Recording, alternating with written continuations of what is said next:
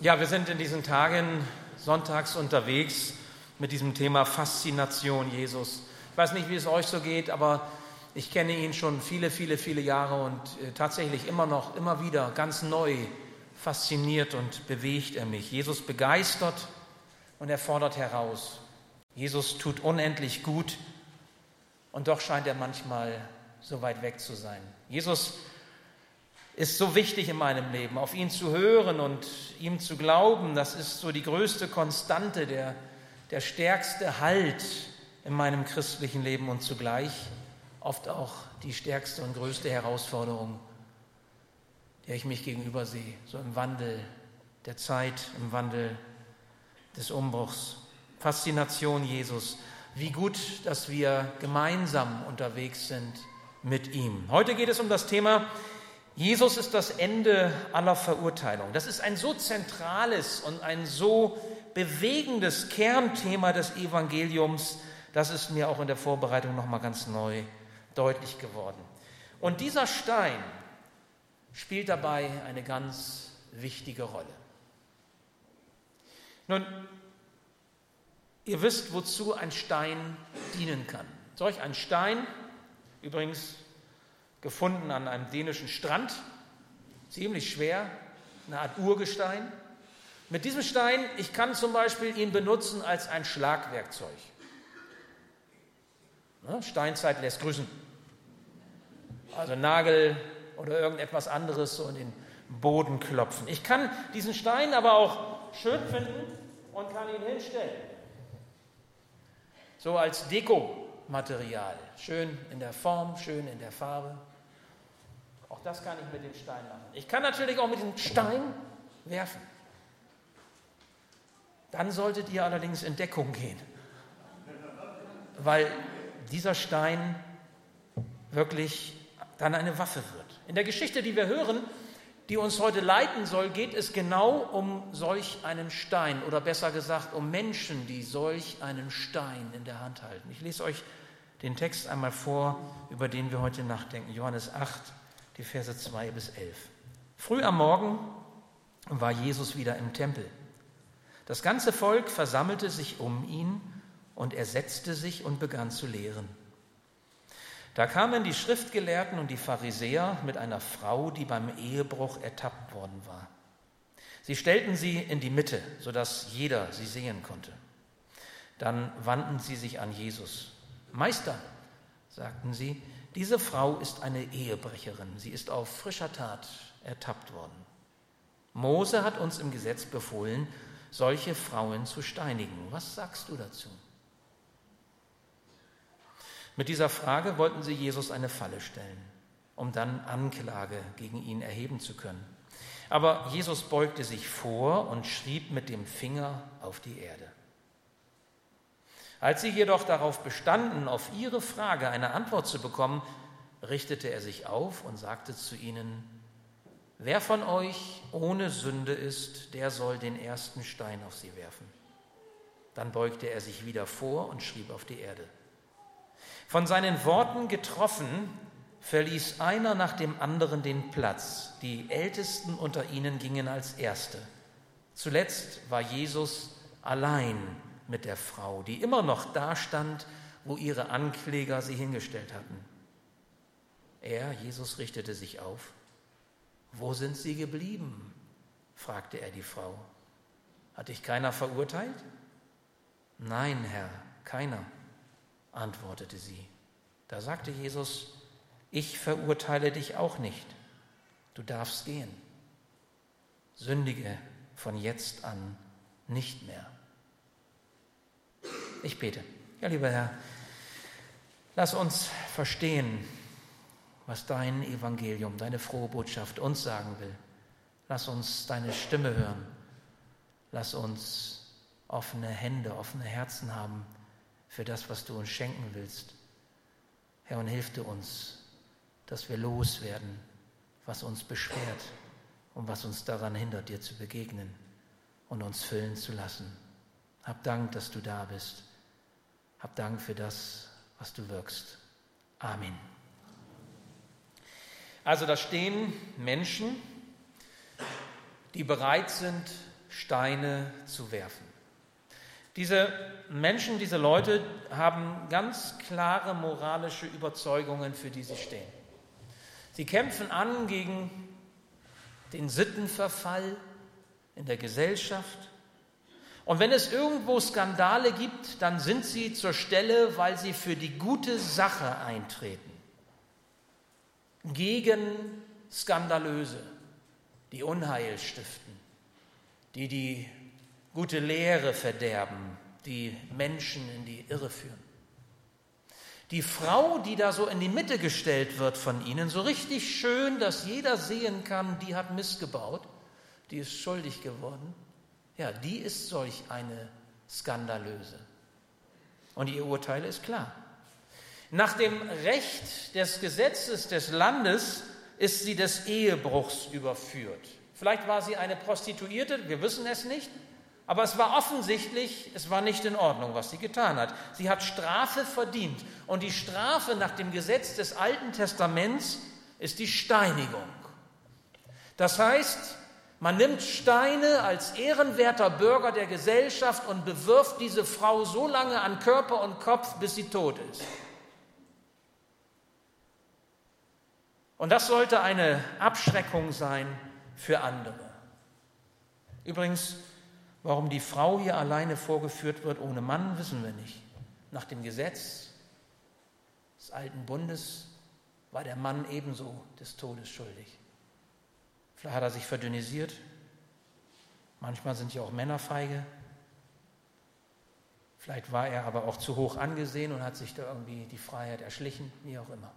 Wissen wir nicht. Jesus, was sagst du dazu? Jesus wird gefragt, Jesus, was ist deine Meinung zu dieser Geschichte? Und ich hätte wahrscheinlich genauso gefragt damals in dieser Situation, denn auch ich habe meine moralischen Kategorien, nach denen ich funktioniere.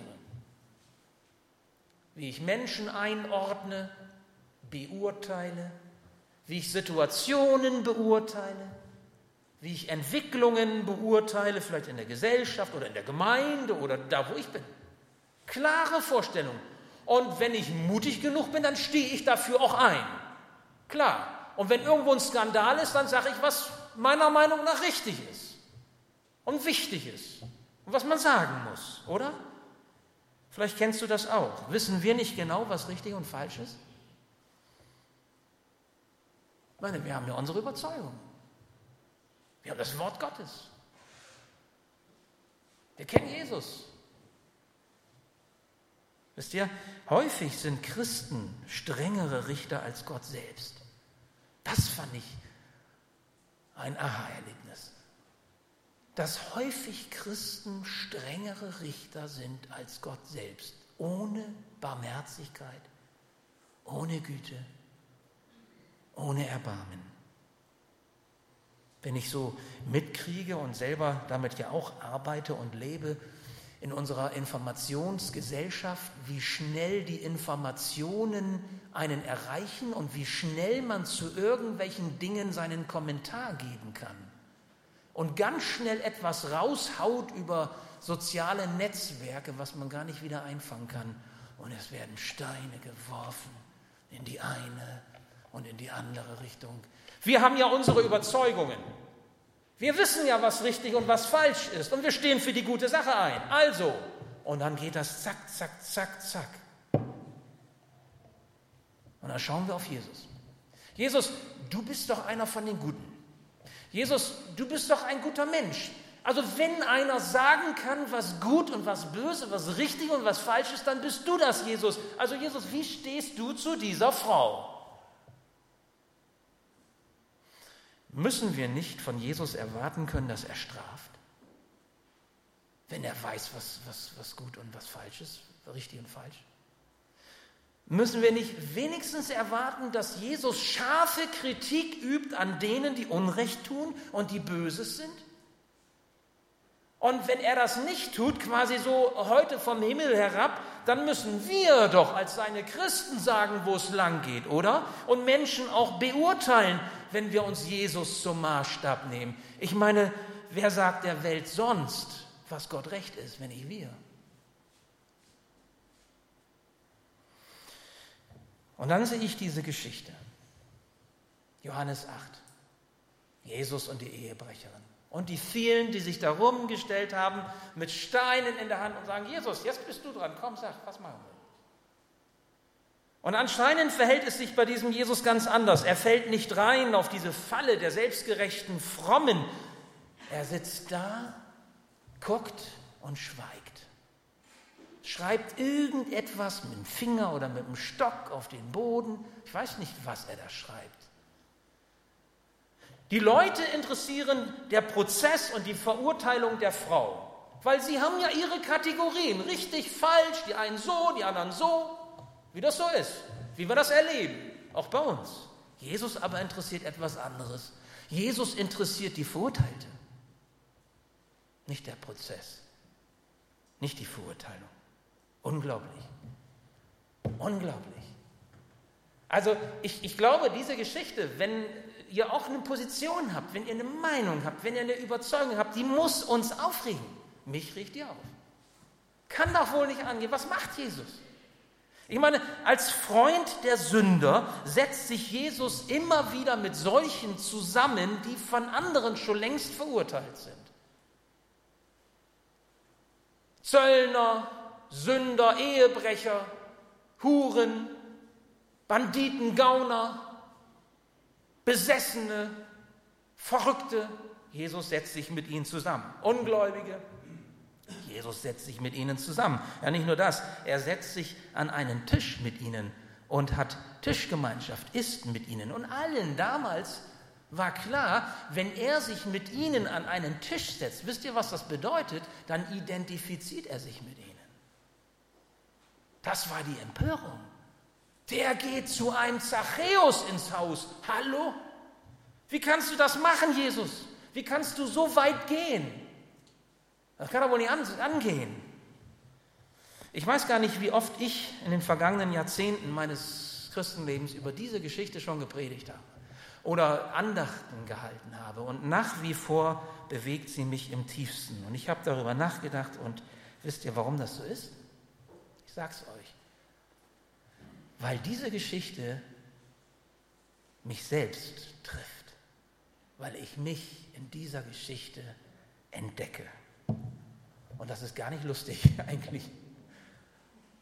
Ja? Ich frage mich, habe ich immer noch nicht verstanden, wie Gott ist? Ich habe mich gefragt, habe ich immer noch nicht verstanden, wie, wie er zu uns Menschen steht? Habe ich immer noch nicht verstanden, wie er uns sieht, was er mit uns vorhat. Habe ich immer noch nicht verstanden, wie er mich sieht. Warum habe ich immer wieder solch einen Stein in der Hand, bereit zu werfen? Und ganz ehrlich, glaubt mir, ich hätte ihn manchmal gerne geworfen. Ist noch gar nicht so lange her. Gestern, vorgestern, die zurückliegende Zeit. Und vielleicht sitzt sogar hier heute im Gottesdienst jemand, der sagt, jawohl, ich habe schon mal einen abgekriegt von dir. Ja. Wer von euch ohne Sünde ist, der soll den ersten Stein auf sie werfen, sagt Jesus. Wer von euch ohne Sünde ist, der fang an. Und das trifft. Das trifft sie ins Herz. Und das trifft auch mich. Es ist, als würde Jesus quasi den Stein aus meiner Hand nehmen, als würde Jesus uns entwaffnen. Und als würde er uns einfach anschauen, nur anschauen. Und sein Blick würde uns treffen. Und wir sehen durch seine Augen hindurch. Jesus entwaffnet mich, er entwaffnet mich seiner, meiner Selbstgerechtigkeit, er hält mir einen Spiegel vor. Und er sagt, indem er mir diesen Spiegel vorhält, so bist du, Andreas. Du bist keinen Deut besser als die, über die du so denkst. Du bist sündig, Andreas. Er nimmt diesen Stein des Stolzes, er nimmt diesen Stein der Ich-Bezogenheit, er nimmt diesen Stein der Rechthaberei und er sieht mich einfach nur an. Und dann begegnet mir Jesus in dieser Geschichte und er sieht mich an. Und wisst ihr, was ich erwarte? Klar. Ich erwarte das, was mich geprägt hat, wie ich geworden bin. Ich erwarte einen strafenden Blick. Ich erwarte den gerechten Zorn. Also zumindest den erhobenen Zeigefinger. Zumindest die Zurechtweisung, die Ermahnung. Pass mal auf, so nicht. Das erwarte ich. Und was sehe ich in Jesu Augen? Was sehe ich in dieser Geschichte?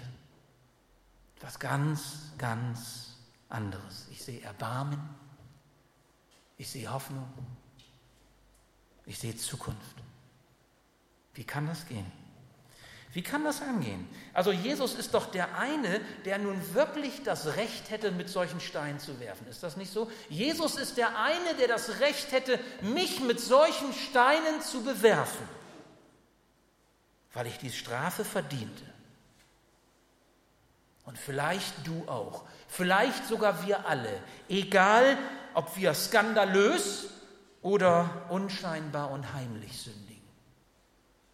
Ganz egal.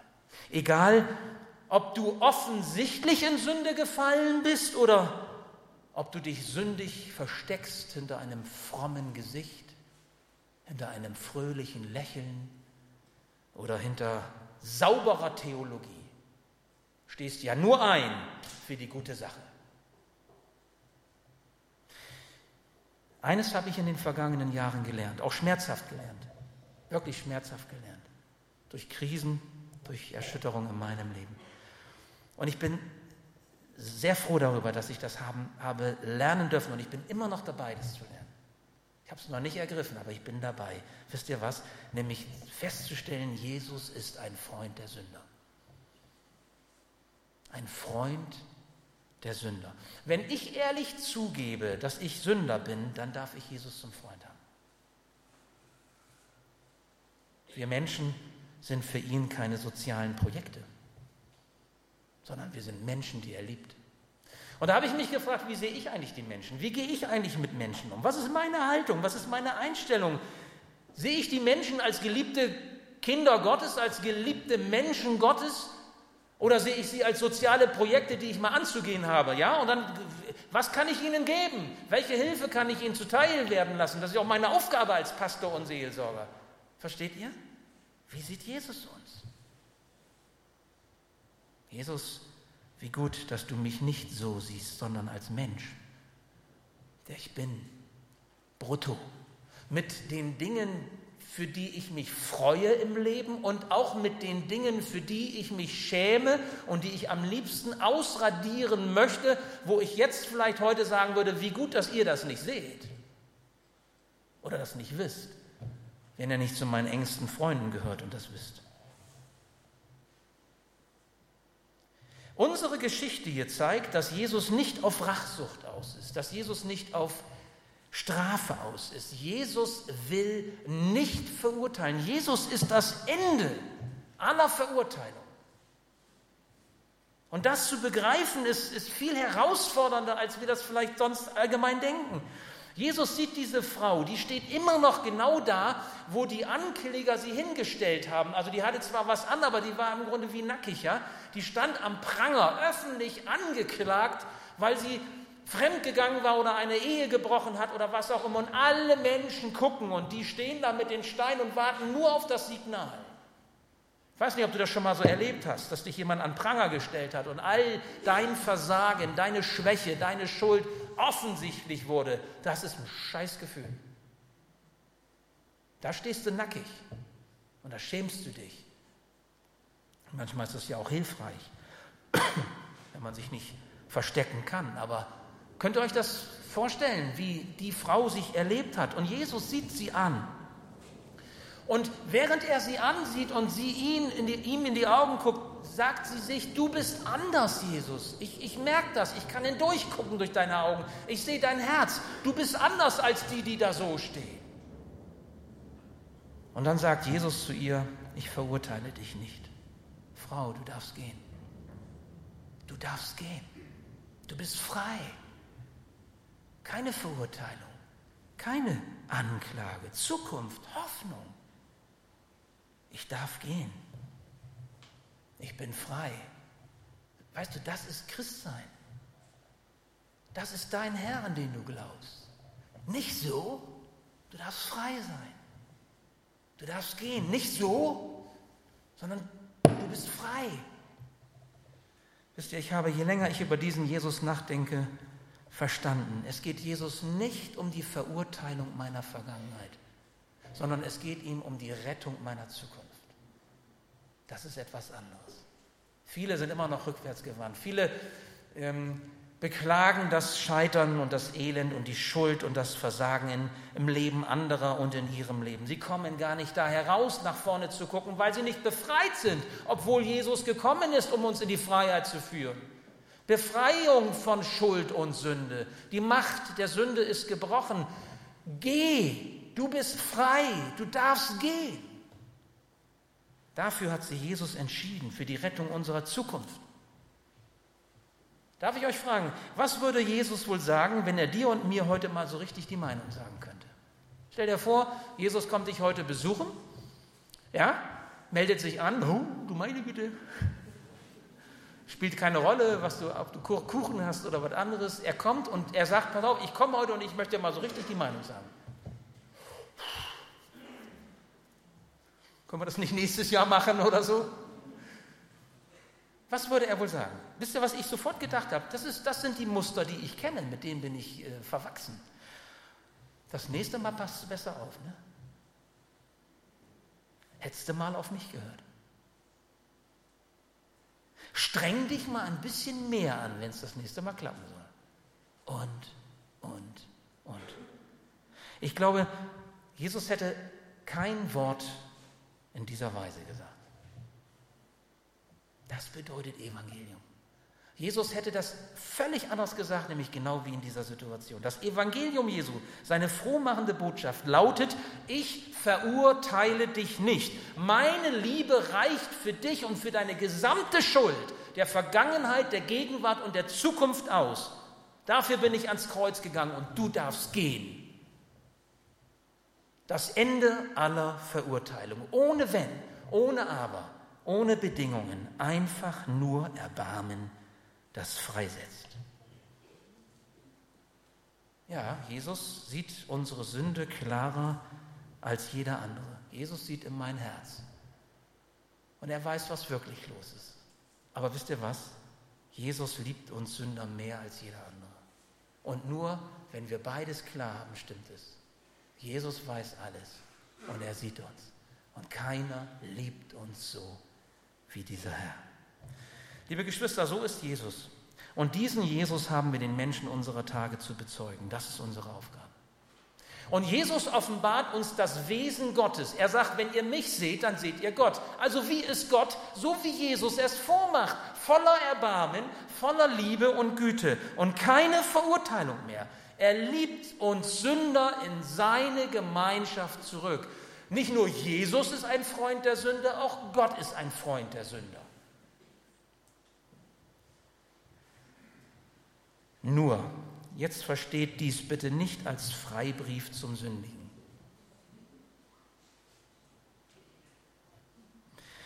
Jesus sagt der Ehebrecherin, sündige von nun an nicht mehr.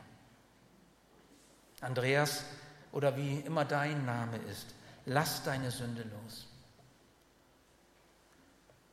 Lass von ihr ab. Du brauchst es nicht mehr. Du kriegst von mir was anderes. Du bist frei. Lege deine Sünde ab. Wisst ihr, wenn Gott uns seine, seine Liebe schenkt, dann, dann macht diese Liebe ja in uns etwas. Sie hat ein Ziel, sie hat eine Wirkung, sie verändert uns von innen heraus. Und wir haben ja an den Predigten in den vergangenen Sonntagen gehört, wie das aussieht an diesen Lebensgeschichten. Letzte Woche Zachäus, wisst ihr noch? Der auf dem Baum, oder besser gesagt der Diakon auf der Leiter? Lebensveränderung, weil die Liebe Jesu uns verändert. Wir brauchen nicht den erhobenen Zeigefinger, sondern wir brauchen die Freiheit von der Schuld. Das verändert uns. Nicht Moralapostel verändert uns, sondern der Erlöser verändert uns. Moralapostel gibt es genug. Da brauchen wir nicht die strengeren Christen, die es immer besser wissen. Lege deine Sünde ab. Lass sie los. Wie geht das? Hier auf dem Tisch seht ihr etwas, was ihr kennt. Brot, Wein. Und ich nehme meinen Stein und ich lege ihn zu dem Brot und zu dem Wein. Dieser Stein ist wirklich schwer. Wer das hm, sich davon überzeugen will, ihr dürft ihn nachher gerne nehmen. Also der sieht zwar vielleicht gar nicht so groß aus, aber der hat echt Wumm, echt Gewicht. Es ist eine Last, solch ein Stein. So wie die Last meiner Sünde, die Last meiner Schuld mich niederdrückt, Gewicht hat, wirklich Wumm hat im Leben. Und ich lege diesen Stein zu Brot und Wein. Wisst ihr, ein Stein in meinem Leben ist wie Last, die ich mit herumschleppe. Und ein Stein, auf den ich werfe, verursacht Schäden, verursacht Verwundungen. Da kann Blut fließen, Leben wird zerstört, Leben wird beschädigt, Gemeinschaft geht kaputt. Ich habe oft genug solch einen Stein in der Hand gehabt. Meiner Ehe, meiner Familie, in meinem Umfeld, in der Gemeinde, am Arbeitsplatz. Lieblose Worte, ein hartes Herz, ein stolzes Herz, Unversöhnlichkeit, Egoismus, Neid. Dieser Stein bringt meine Schuld ans Licht. Kennst du solch einen Stein in deinem Leben auch? Wie heißt er bei dir? Haben wir den Mut, ehrlich zu werden vor Jesus? Wo legen wir unsere Steine hin? Und zwar so, dass wir nicht mehr den Stein in der Hand haben, sondern die Hand offen haben für das, was Jesus hineinlegen möchte, in unsere Hände hinein, hineinlegen möchte, in unser Herz. Und er möchte da etwas hineinlegen. Keine Last, keine Verurteilung, kein erhobenen Zeigefinger, sondern ganz viel Güte ganz viel Barmherzigkeit. Er möchte unsere Hände füllen mit Vergebung, mit Hoffnung und Zukunft. Wisst ihr, dafür stehen Brot als Zeichen der Hoffnung. Bei Jesus wird dein Leben anders. Dafür steht der Wein als Zeichen des Neuen, was Jesus für dich bereithält. Schuld ist dir vergeben. Du darfst kommen, so wie du bist. Bei Jesus musst du nicht gut werden. Du musst nicht gerecht sein, wenn du kommst, aber ehrlich musst du werden, damit Jesus dein Freund sein kann. Willst du deinen Stein bei Jesus ablegen? Du kannst das heute tun. Dort am Kreuz, Brot und Wein, ist der Ort, wo wir diesen Stein ablegen können. Jesus sagt zu seinen Freunden beim letzten Mal, dieser Kelch ist das Zeichen des neuen Bundes. Es ist mein Blut, das ich für euch vergieße zur Vergebung der Sünden. Und das Brot, das ich mit euch breche und mit euch esse, ist ein Zeichen für mein Leben, das ich für euch dahin gebe, damit ihr frei sein könnt. Keine Verurteilung mehr. Wisst ihr, als Jesus am Kreuz hing, da waren rechts und links von ihm noch zwei Männer, das waren zwei Terroristen zwei Zeloten, wie sie damals hießen. Die hatten immer unter dem, dem Gewand so einen Dolch. Und wenn sie Gelegenheit hatten, das waren also wirklich Terroristen, dann haben sie diese Waffe auch eingesetzt gegen Römer oder auch eben gegen Überläufer aus dem Judentum. Und die wurden mal eben so in der Gasse, so im Markt, mal so von hinten, zack, und weg waren sie und keiner hat das mitgekriegt, meistens. Bei denen hat das nicht funktioniert, die wurden gefangen genommen. Einer zur Rechten, einer zur Linken. Und sie hingen da am Kreuz und sind mit Jesus, der ohne Schuld war, sollten sie da sterben. Und beide haben Jesus gelästert, beide haben auf Jesus geschimpft und haben gesagt, was soll das Ganze? Das ist alles Unsinn, was du erzählst und was man von dir erzählt. Und der eine, je länger er hing am Holz, kam zur Besinnung und hat gesagt, Mensch, also Jesus, irgendwie äh, merke ich, du bist anders. Und hat gesagt, wenn du zu deinem Vater kommst, wenn du zu Gott kommst, dann, dann leg ein gutes Wort für mich ein. Denk an mich. Ich möchte auch gerne da sein, wo du bist. Und Jesus wandte sich ihm zu und hat gesagt, noch heute wirst du mit mir im Paradies sein. Ich kann dir nicht das Paradies versprechen. Das kann nur Jesus. Aber ich kann dir sagen, das, was Jesus uns zusagt, dass es dir gilt. Er sagt dir zu, ich verurteile dich nicht, egal was deine Schuld ist, egal was dein Leben ist, egal worunter du leidest. Du darfst gehen, du bist frei. Komm zu mir, ich fülle dich mit Güte und Barmherzigkeit und mit Frieden für deine Seele und für dein Herz. Komm zu mir. Eigentlich müssten wir ja dort hängen am Kreuz. Ja? Da, wo Jesus hängt. Rechts ein Verbrecher, links ein Verbrecher. Wer sollte denn eigentlich da hängen, wo Jesus hängt? Wisst ihr das? Kennt ihr die Geschichte? Wie hieß denn der? Bisschen lauter bitte. Barabbas. Barabbas eigentlich. Der Sohn von Abba. So hieß der Vater. Barabba. Der sollte da eigentlich hängen. Und das Volk hat gerufen, nee, wir wollen nicht Jesus frei, wir wollen Barabba frei haben. Und dann musste Herod, musste nicht Herodes, Pilatus musste dann klein beigeben und hat dann den, den Barabba freigesetzt und Jesus an seine Stelle ans Kreuz gehängt. Eigentlich musste der da hängen. Eigentlich muss ich da hängen. Jesus hat Recht zu werfen und zu sagen, du bist schuldig, Schröder. Aber er sagt, ich will das nicht. Ich habe mich entschieden. Ich möchte, dass du gehst. Du bist frei. Warum? Weil er meine Schuld, meine Strafe auf sich nimmt. Und es geht in Erfüllung, das, was Jesaja gesagt hat, Jesaja 53, Vers 5. Meine Strafe liegt auf ihm, auf das ich Frieden hätte. Verstehst du? Da ist einer, der sagt, ich lasse mich für dich verurteilen. Ich trete in den Riss für dich. Hier geht in Erfüllung oder hat sich bestätigt, was Paulus sagt in Römer 8. So gibt es nun keine Verurteilung mehr für die, die in Christus Jesus sind. Keine Verurteilung mehr. Verstehst du, warum ich gesagt habe, dass das eine ungeheuerliche Botschaft ist? Freiheit, Zukunft, Hoffnung, ganz viel Erbarmen. Das ist das Geschenk Gottes an dich. Und du darfst das annehmen heute. Wir wollen im Gottesdienst das Abendmahl feiern. Wir werden das als Wandelabendmahl feiern. Ich erzähle euch nachher, wie das aussieht. Und du darfst kommen und du darfst deinen Stein mitbringen. Und darfst ihn ablegen bei Jesus am Kreuz. Und dann hast du die Hände frei. Und dann kann er dich füllen. Und ich wünsche dir, dass du ganz viel Barmherzigkeit und Erbarmen ins Herz hineingelegt bekommst, weil das ist das, was er dir schenken möchte. Lege ab, was dich bedrückt. Lass los, was dich runterzieht. Sei ehrlich. Dann bist du ein Freund von Jesus. Und er hat mit dir Tischgemeinschaft. Er identifiziert, identifiziert sich mit dich, mit dir. Willst du das annehmen? Willst du das erleben? Dazu lade ich dich ein.